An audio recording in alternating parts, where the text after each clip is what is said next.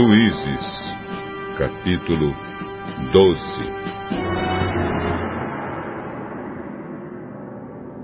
Os homens da tribo de Efraim se reuniram para lutar. Eles atravessaram o rio Jordão para o lado de Zafon e disseram a Jefté: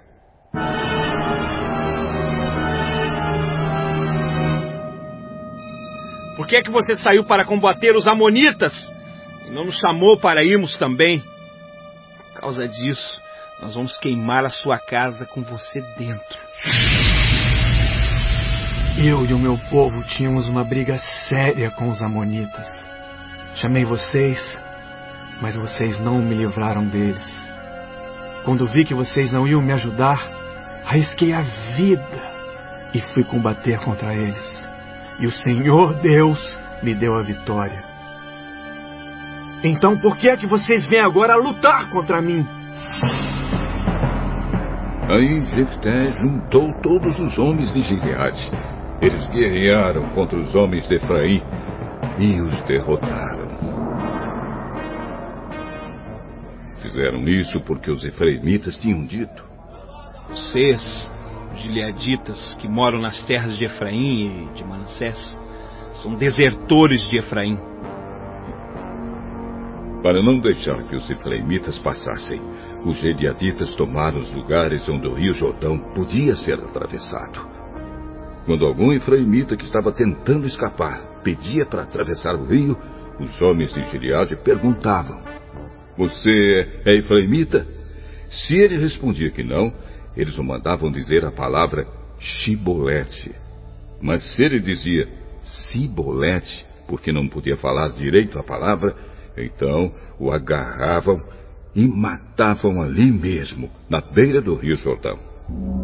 Naquela ocasião foram mortos 42 mil efraimitas.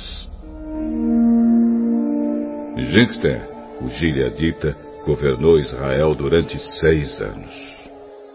Então morreu e foi sepultado na sua cidade natal, em Gileade. Depois de Jefté, Ipsã, da cidade de Belém, governou o povo de Israel. Ele tinha trinta filhos e trinta filhas. Deixou que as trinta filhas casassem com rapazes de fora do seu grupo de famílias e trouxe trinta moças de fora para casarem com seus filhos.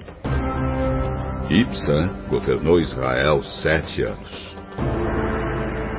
Então morreu e foi sepultado em Belém. Depois de Ipsã, Elon, que era da tribo de Zebulon, governou Israel dez anos. Então morreu e foi sepultado em Aijalon, na terra de Zebulon. Depois de Elon, Abdon governou o povo de Israel. Ele era filho de Iléu, da cidade de Piratom. Abdon tinha quarenta filhos e trinta netos, que montavam setenta jumentos. Ele governou Israel oito anos. Então morreu e foi sepultado em Piratom, que fica na terra de Efraim, na região montanhosa dos Amalequitas.